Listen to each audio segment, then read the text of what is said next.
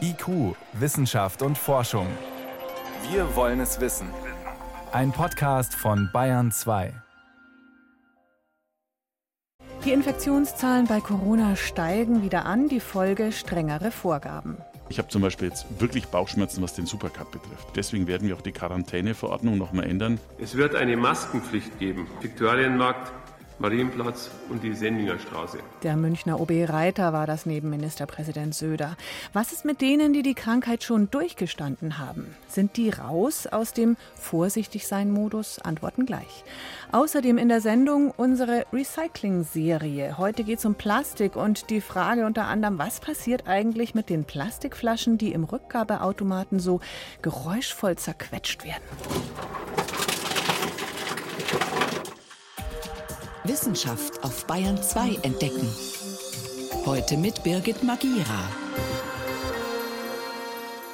Man kennt es von anderen Infektionskrankheiten. Wer die Windpocken einmal hatte, der bekommt sie nicht mehr, ist immun. Diese Hoffnung gibt es auch für das Coronavirus. Menschen, die sich bereits damit infiziert haben, wieder gesund geworden sind, die müssten doch den Vorteil haben, dass sie sich anschließend nicht mehr anstecken können und das Virus auch nicht weitergeben, weil sie immun sind. Diese immunen Menschen könnte man auch gut gebrauchen, in Altenheimen und Krankenhäusern und überhaupt überall, wo viel Kontakt ist. Deshalb kam bereits die Idee auf zu einer Art Immunitätsnachweis. Wer so einen dann hat, könnte ja vielleicht auch die Maske weglassen. Morgen gibt der Deutsche Ethikrat sein Statement ab zu dieser Frage, wie hilfreich ist so eine Bescheinigung. Wir haben heute schon Professor Clemens Wendner gefragt, Immunologe und Infektiologe an der München Klinik Schwabing. Dort hat er auch die allerersten Corona-Patienten in Deutschland behandelt. Antikörpertests, um festzustellen, ob Menschen immun sind gegen SARS-CoV-2. Hilft das weiter? Also die Antikörpertests, muss man sagen, ist ja immer ein Blick in die Vergangenheit zurück. Man kann nachvollziehen, ob ein Mensch Kontakt hatte, das mit einer gewissen Sicherheit. Aber das ist es auch schon. Man kann nicht aus dem Antikörpertest die Information rausziehen, ob ein Mensch jetzt akut andere Menschen infizieren kann. Und es wäre aus meiner Sicht auch noch gewagt, aus diesem Ergebnis den Schluss zu ziehen, dass dieser Patient nicht mehr selbst erkrankt oder auch nicht mehr andere künftig anstecken kann. Das ist eine sehr weitreichende Feststellung, die man so einem Test zum jetzigen Zeitpunkt aus meiner Sicht noch nicht herausziehen kann. Einige der sogenannten Webasto-Patienten, der ersten Corona-Patienten hier in Deutschland, die Sie ja auch behandelt haben, hatten ziemlich schnell nach Abklingen der Erkrankung keine Antikörper mehr im Blut. Heißt das, sie hätten sich gleich wieder anstecken können? Also diese sogenannte Webasto-Klasse wurde ja wissenschaftlich sehr detailliert aufgearbeitet und hier wurden eben nicht nur kommerzielle Antikörpertests zur Anwendung gebracht, sondern wir hatten zusätzlich auch in Kooperation mit Herrn Dr. Wölfel vom Institut für Mikrobiologie der Bundeswehr hier in München die Gelegenheit zu schauen, ob es sogenannte neutralisierende Antikörper gibt. Also ob die Antikörper, die wir bei diesen Vivasto-Patienten aus dem Blut ziehen, ob die die Potenz haben, auch Virus, welches im Labor vorgehalten wird, also SARS-CoV-2-Virus, zu neutralisieren. Und hier hat sich gezeigt, dass bei 40 Prozent der Patientin aus diesem Cluster doch nach einigen Monaten kein Nachweis mehr von neutralisierenden Antikörpern gelang. Die Befürchtung war zunächst, dass sich diese Patienten vielleicht doch in einer kurzen Zeit wieder anstecken könnten mit Covid-19 oder SARS-CoV-2. Das hat sich aber nicht bestätigt. Nach meinem Wissen ist keiner dieser Patienten reinfiziert worden, also hat eine erneute Infektion durchgemacht. Trotzdem, Sie haben es vorhin schon angedeutet, Antikörper im Blut oder nicht im Blut bedeutet nicht automatisch, ich bin immun oder ich bin verletzbar ansteckbar, mhm. oder? Genau, genau, vollkommen richtig. Wir haben jetzt sehr viel über B-Zellen gesprochen, über die sogenannte humorale Immunität. Antikörperstichwort. Das ist aber nicht die gesamte Immunität des Menschen, sondern wichtig bei Infektgeschehen ist eben auch die sogenannte T-Zellimmunität. Die rührt von den sogenannten T-Lymphozyten in Abgrenzung zu den B-Lymphozyten. Können Sie uns erklären, was diese T-Zellen sind, was die genau mhm, machen? Genau, das ist eine besondere Unterform der weißen Blutkörperchen, auch als Leukozyten bekannt. Und diese T-Zellen haben eben auch die Potenz, Antigene, quasi Antennen auf der Oberfläche von Zellen zu erkennen, also in diesem Fall von SARS-CoV-2 zum Beispiel das Spike-Protein, nicht? Und wenn dann eine Bindung an das Spike-Protein stattfindet über die T-Zelle, dann kann die T-Zelle auch das Virus oder eine Zelle, die mit dem Virus infiziert ist, vernichten. Nicht? Das ist mal einfach ausgedrücktes Prinzip. Und wir wissen, dass die T-Zellimmunität mindestens genauso wichtig ist wie die B-Zellimmunität. Man hat aus einer sehr ähnlichen Viruserkrankung, SARS, also beruht auf SARS-CoV-1. 2003 war der Ausbruch in Hongkong. Auch 17 Jahre später noch T-Zellen bei den Patienten messen können, die ganz spezifisch dieses Virus erkennen können. Also man sieht, T-Zellimmunität kann über Jahre, Jahrzehnte anhalten.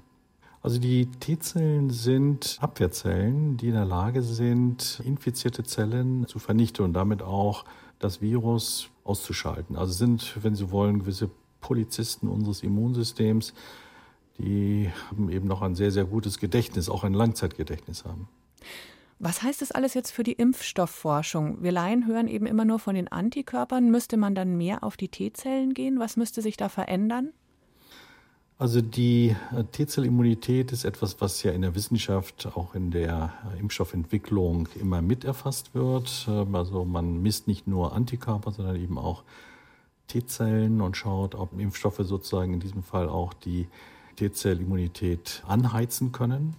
Für die Impfstoffentwicklung per se ganz wichtig, ein Verlust von Antikörpern, von neutralisierenden Antikörpern spricht nicht gegen eine Impfung weil eine Impfung eben auch T-Zellen anheizen kann, induzieren kann. Und da sind wir sehr zuversichtlich, dass auch die Impfansätze, die derzeit laufen, diesbezüglich erfolgreich sein werden. Also dass wir auch bei den Patienten doch eine Immunität induzieren können. Ob sie dann lebenslang hält, da hätte ich doch meine Zweifel. Es hm. mag eher sein, dass wir auch mit einem sehr guten Impfstoff saisonal impfen müssen, ähnlich wie wir das von der Grippeschutzimpfung ja auch kennen. Ich weiß, die Frage hört kein Experte gern, aber vielleicht schon nächsten Herbst? Nächsten Herbst heißt Herbst 2021. Äh, mhm. Äh, ich denke, das ist eine aus meiner Sicht realistische Perspektive. Ich gehe davon aus, dass wir im ersten Quartal 2021 doch einen ersten Impfstoff verfügbar haben. Man muss sehen, dass ja doch sehr, sehr viele Impfstudien parallel derzeit betrieben werden und äh, über 200 weltweit betrachtet. Und ein Impfstoff wird gut genug sein, sodass er auch in die Massenanwendung kommt. Und von daher gehe ich davon aus, dass es gelingen könnte, auch im Herbst 2021 einen Impfstoff für viele Menschen, auch in Deutschland, zur Verfügung zu halten. Um nochmal auf die Ausgangsfrage zurückzukommen und den Ethikrat mit seinem Statement morgen. Ist genug Wissen da, um die Menschheit zum gegenwärtigen Zeitpunkt einteilen zu können in immun gegen Corona und nicht immun? Was ist da Ihre Meinung? Also ich bin da sehr skeptisch, äh, dass wir schon genug Wissen angesammelt haben, um, um die Menschheit quasi hier schon in immun und weniger immun oder gar nicht immun einteilen zu können. Hintergrund ist, man, man hat den Wunsch, dass man Covid-19 immune Patienten natürlich in vulnerablen Bereichen, wo Infektionsgefahr besteht oder bestünde, einsetzen könnte. Denken Sie an eine Klinik etc. Pflegeheim, Altenheim. Aber ich glaube, die Datenbasis ist noch nicht ausreichend. Also ich würde davon abraten, einen Immunitätspass auszustellen. Wir haben noch nicht genug Wissen und auch umgekehrt betrachtet aus ethischer Sicht, derjenige, der nicht immun ist, der wird quasi fast schon stigmatisiert mhm. oder es kann dazu führen, dass er stigmatisiert wird.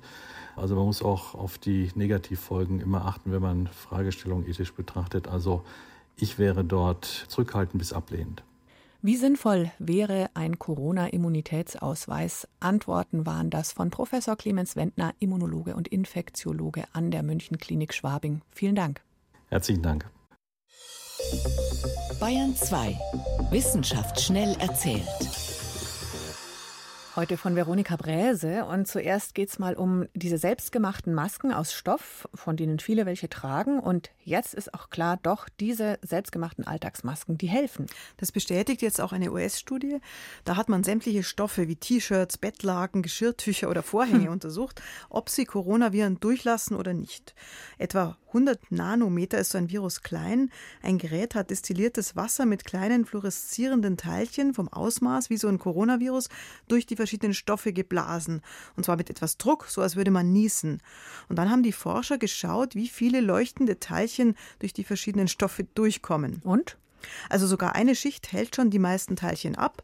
Wenn man zwei Schichten T-Shirt verwendet, dann ist es fast so gut wie, wie eine medizinische Maske. Hm. Aber man muss natürlich abwägen, wie dicht Masken sein sollen, vor allem wenn man sie eben lange tragen muss. Luft sollte man schon noch bekommen. Die gute Nachricht ist ja, eine Stoffschicht reicht, um die meisten Aerosole bei sich zu behalten. Hm. Jetzt zu unseren nächsten Verwandten, den Menschenaffen. Leipziger Forscher haben Schimpansen über 30 Jahre lang an der Elfenbeinküste beobachtet. Sie haben festgestellt, dass Schimpansen genauso wie Menschen ein Leben lang leiden, wenn sie als Kind die Mutter verlieren. Woran merkt man das? Also in dem Fall an zwei Dingen. Diese Halbweisen, die sind körperlich im Nachteil, die können also beim Kämpfen sich nicht so gut durchsetzen und sie haben auch weniger Nachkommen, sind also nicht so fruchtbar. Bei den Schimpansen ist es so, dass sie mit vier bis fünf Jahren eigentlich schon für sich selber sorgen können. Sie finden allein Nahrung und die können auch schon eigenständig leben. Aber wenn sie in dem Alter ihre Mutter noch haben, dann gehen sie da gerne mit, wenn Mama zum Beispiel Nahrung sucht und sie lernen immer noch kleine Dinge dazu. Also wie man jetzt zum Beispiel am besten Insekten fängt, wie man an Nüsse rankommt oder wie man Honig geschickt nascht, ohne gestochen okay. zu werden. Und deshalb werden die dann auch größer und kräftiger. Ja, und sogar klüger. Also im Sozialverhalten zum Beispiel, dann wissen sie besser, wann sie sich mit anderen zusammenschließen müssen oder wann sie alleine kämpfen müssen. Hm. Und Halbweisen, denen fehlt das späte Lernen von der Mama. Sie schlagen sich zwar auch irgendwie durch, aber aber erstaunlicherweise nicht, sind sie nicht so leistungsfähig wie die anderen, die lange am Rockzipfel hängen. und vom Papa, von dem kann man gar nichts lernen? ja, dazu schweigt die Studie. Okay. Jetzt wieder mal ein Rekord in Sachen Klimaerwärmung. Der Sommer 2020 war für die Nordhalbkugel der Erde der wärmste, der jemals gemessen wurde. Es ist gut ein Grad wärmer als im Mittelwert des 20. Jahrhunderts. 2016 war El Nino-Jahr, da war es auch schon ziemlich heiß im Sommer, aber jetzt ist es noch mal wärmer geworden überall wärmer?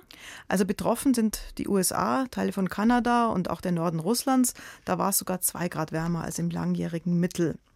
Für Europa weiß man jetzt schon, 2020 wird das wärmste Jahr seit Beginn der Wetteraufzeichnungen. Ja, wir bleiben beim Klima. Und zwar, Reiche schädigen unseren Planeten viel stärker als arme Menschen. Das liegt eigentlich auf der Hand. Ja, aber die internationale Entwicklungsorganisation Oxfam, die hat es jetzt nochmal ganz genau ausgerechnet. Das reichste Prozent der Weltbevölkerung bläst mehr als doppelt so viel CO2 in die Luft wie die ärmere Hälfte der Menschheit zusammen. Hast du da genauere Zahlen, bitte? Also das reichste Prozent der Menschheit, das sind 63 Millionen Menschen, die haben 15 Prozent CO2 verbraucht. Und verglichen dazu die ärmere Hälfte der Weltbevölkerung, das sind vier Milliarden Menschen, also fast vier Milliarden, die haben nur sieben Prozent verbraucht. Experten fordern jetzt natürlich den Konsum zu drosseln, hm. statt anzukurbeln mit steuerlichen Anreizen. Also was wie Mehrwertsteuersenkung. Genau, sowas soll es nicht geben. Bei Oxfam heißt es, für den Konsumrausch einer reichen Minderheit zahlen die Ärmsten den Preis. Ja, diese Zahlen beziehen sich auf die Jahre 1990 bis 2015, also vor Corona. Da haben sich die Emissionen weltweit verdoppelt in dieser Zeit. Momentan ist ja durch, durch Corona alles etwas moderater, aber die Grundaussage bleibt, die Reichen und nicht die Armen sind die Klimakiller. Wir fassen nochmal zusammen. Selbstgebastelte Masken aus Stoff helfen sehr gut. Auch Schimpansenkinder leiden, wenn ihre Mutter stirbt, und zwar ein Leben lang. Es wird immer heißer auf der Erde einmal mehr nachgewiesen und die Reichen sind schuld, kann man das so sagen? Vielleicht schon. Danke, Veronika Bräse. IQ, Wissenschaft und Forschung. Wenn Sie mehr wissen wollen, Hintergründe zum Programm von IQ finden Sie unter bayern2.de. IQ, Wissenschaft und Forschung. Montag bis Freitag ab 18 Uhr. Und jetzt ist es genau 19 Minuten nach sechs. Wo viel konsumiert wird, dort fällt viel Abfall an. Man bekommt es hierzulande nur nicht so mit, weil dankenswerterweise regelmäßig die Müllabfuhr kommt oder die Kehrmaschine auf der Straße fährt. In manchen afrikanischen Ländern ist das Plastikproblem zum Beispiel deutlich größer, auch weil westliche Firmen den ganzen Kontinent als Müllhalde betrachten. Aber die Afrikaner wehren sich, zum Beispiel in Kenia. Antje Dikans berichtet. Ein paar junge Leute in einem armen Viertel von Nairobi sortieren Plastikflaschen. Säckeweise haben sie den Müll gesammelt, sagt Gisore Niabote, der Leiter der Umweltgruppe. Wir verwenden Plastik wieder, nur Plastik, aber in allen Formen. Das Problem ist, wir gehen rum, aber wir kommen gegen den Müll gar nicht an. Er ist einfach überall. In den Slums der kenianischen Hauptstadt, aber auch in anderen Regionen des Landes ist Abfall noch immer ein großes Problem.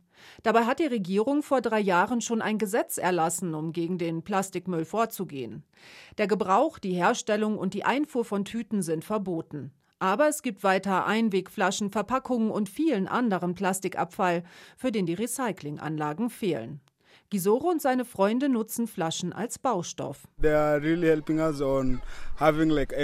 Wir machen daraus ein Eco-Brick. Das heißt, wir bauen nicht mit Steinen oder Ton, sondern mit Plastikflaschen, die wir nur mit Sand füllen. Uh, Mehrere Gebäude sind durch diese kreative Zweckentfremdung schon entstanden.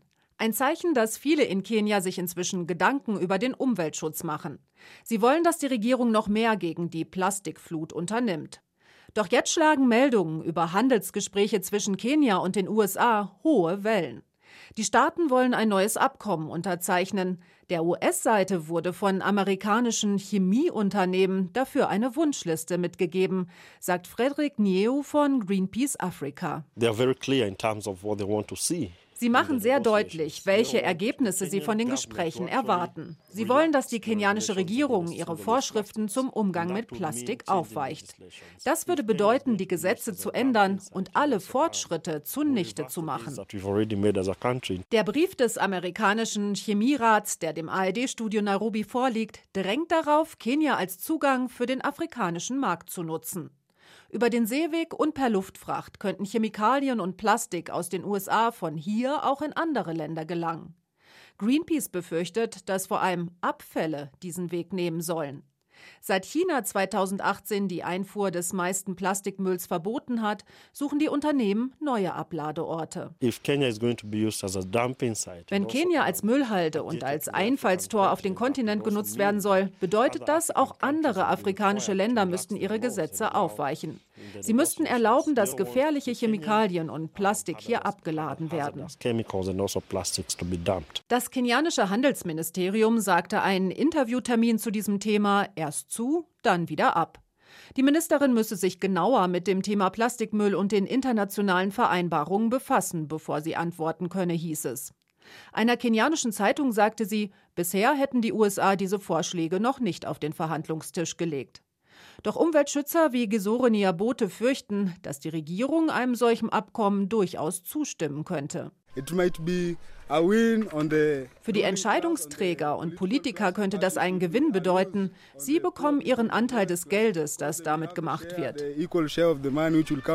Greenpeace hat vorsorglich schon Unterschriften gegen solche Vereinbarungen gesammelt, die der Regierung übergeben werden sollen. Auf Twitter teilen Aktivisten in Kenia im Moment immer wieder einen Satz. Afrika ist keine Müllhalde. Nein, Afrika ist keine Müllhalde. Keine Region der Erde sollte eine Müllhalde sein. Und gerade Plastik sollte nicht in der Natur landen. Es ist sowieso schon viel zu viel davon im Boden, im Wasser. Abfall vermeiden ist immer das Beste oder wenigstens wiederverwenden. Und erst wenn das beides nicht geht, dann kommt Recycling. Und auch da geht noch viel mehr. Bayern 2. Raus aus der Tonne. Warum wir mehr recyceln sollten. Wieder zurück vom Getränkemarkt. Ist ja eine Wissenschaft für sich. Mineralwasser in Glasflaschen. Lieber nicht, ich hab's im Kreuz. Also Mehrwegplastikflaschen. Die müssten doch ökologisch sicher besser sein als die Einwegflaschen. Ist aber gar nicht so leicht zu entscheiden, sagt Rainer Dahlmann, Kunststoffspezialist von der Rheinisch-Westfälischen Technischen Hochschule Aachen. Es gibt Szenarien, in denen Mehrwegflaschen bedingungslos besser sind. Aber es gibt auch Situationen, in denen man sagen muss, ja, da ist die Mehrwegflasche vielleicht nicht ganz so sinnvoll. Ein ständiger Streit innerhalb dieser Fachdiskussion. Den Sascha Roth vom Naturschutzbund Deutschland NABU beobachtet. Dann kommt es natürlich, und das ist ein großer Punkt, auch immer auf die Transportentfernung an. Und am umweltfreundlichsten fährt man tatsächlich, wenn man sagt, okay, man nimmt Mehrwegflaschen aus der Region. Heißt natürlich, man muss erst mal wissen, dass zum Beispiel Gerolstein in der Vulkaneifel liegt oder Adelholzen in Südostbayern. Nicht alle wollen aber zur Geografie-Expertin beim Einkaufen werden und holen dann halt lieber doch Einwegflaschen. Die werden ja beim Zurückgeben gleich im Automaten gepresst und dann sicher zu neuen Flaschen verarbeitet, oder? Das würde man denken, weil das eigentlich technisch ganz gut möglich wäre, aber es ist tatsächlich so, rund ein Viertel des Recyclingmaterials wird zu neuen Flaschen und ein weiteres Viertel geht in die sogenannte Folienproduktion. Das sind dann Schalen oder auch andere Verpackungsanwendungen. Ungefähr ähm, ja, so 20 Prozent geht in die Textilindustrie. Ja, aus PET wird dann eben Polyester, also die Fäden. Und aus dem Rest entstehen dann so Banderolen für Paletten und andere Anwendungen. Downcycling nennt sich das. Auf Deutsch könnte man sagen, schade drum. Das Material wird zwar nochmal benutzt, aber eben nicht für Flaschen. Zum Beispiel, weil der Kunststoff farbig ist oder der Kleber vom Etikett nicht gut genug abgetrennt werden kann. Nur wenn ein Händler eine eigene Marke hat, genau diese Flaschen einschmilzt und sie dann zu neuen verarbeitet, ist derzeit ein vollständiges Recycling möglich. Damit wirbt auch ein großer Discounter.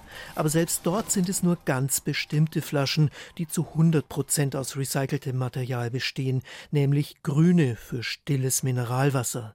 Anhand der Farbe werden sie gleich im Automaten separat gesammelt. Wenn die Werbung verspricht, unsere Flaschen enthalten recycelten Kunststoff, darf man also skeptisch sein. Es gibt an der Stelle natürlich unheimlich viele Formulierungen, die erst einmal irreführend sind. Ne? Dass in einer PET-Flasche recyceltes Material drin ist, ja, das ist so, das ist aber auch trivial. Weil Firmen das schon lange so machen, wenn sie den Kunststoff PET herstellen, aus dem sind die meisten Getränkeflaschen. Aber es ist eben nur etwa ein Viertel aus recyceltem Material. Wie könnte man diesen Anteil bei den Einwegflaschen erhöhen? Sascha Roth meint, das ist die falsche Frage. Beim Recycling handelt es sich ja um die dritte Stufe der Kreislaufwirtschaft. Ne? Davor kommt die Vermeidung und die Wiederverwendung.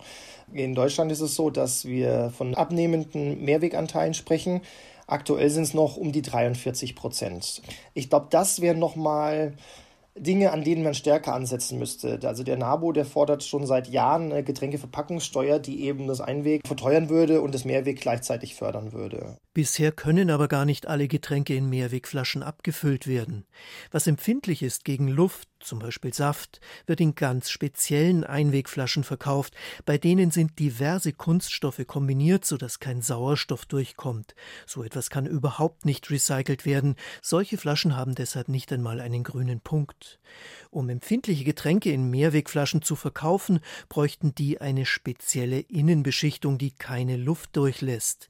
Geht im Prinzip mit einer hauchdünnen Glasschicht.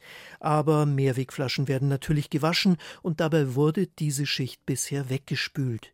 Hier hat Rainer Dahlmann zusammen mit Forschenden von der Ruhr-Uni Bochum eine neue Möglichkeit entwickelt. Der Trick dabei ist einfach nur, dass man diese eigentliche Barriereschicht nochmal schützt mit einer weiteren Schicht, die genauso dünn ist die auch mit dem gleichen Verfahren aufgebracht wird, nur indem man da die Parameter so ein bisschen variiert, erreicht man eben, dass diese Schicht bis zu 20 Waschzyklen standhalten kann. Könnte also sein, dass Mehrwegflaschen aus Kunststoff schon bald viel häufiger zu sehen sind. Und wenn die auch noch wie Bierflaschen ein einheitliches Design bekämen, so dass man sie ohne weiteren Transport einfach zum nächstgelegenen Abfüllbetrieb bringen könnte, dann wäre auch die Ökobilanz besser. Man kann es aber auch gleich so machen wie Sascha Roth, Stichwort Vermeidung. Natürlich kann man da auch über das Leitungswasser dann sprechen. Ne? Das ist dann komplett verpackungslos und hat dann wahrscheinlich die beste Umweltbilanz. Und hervorragende Qualität. Helmut Nordwig war das über die Tücken des Plastikrecyclings. Ich weiß jetzt nicht, was Sie so zum Abendessen trinken. Wohl bekomm's auf jeden Fall.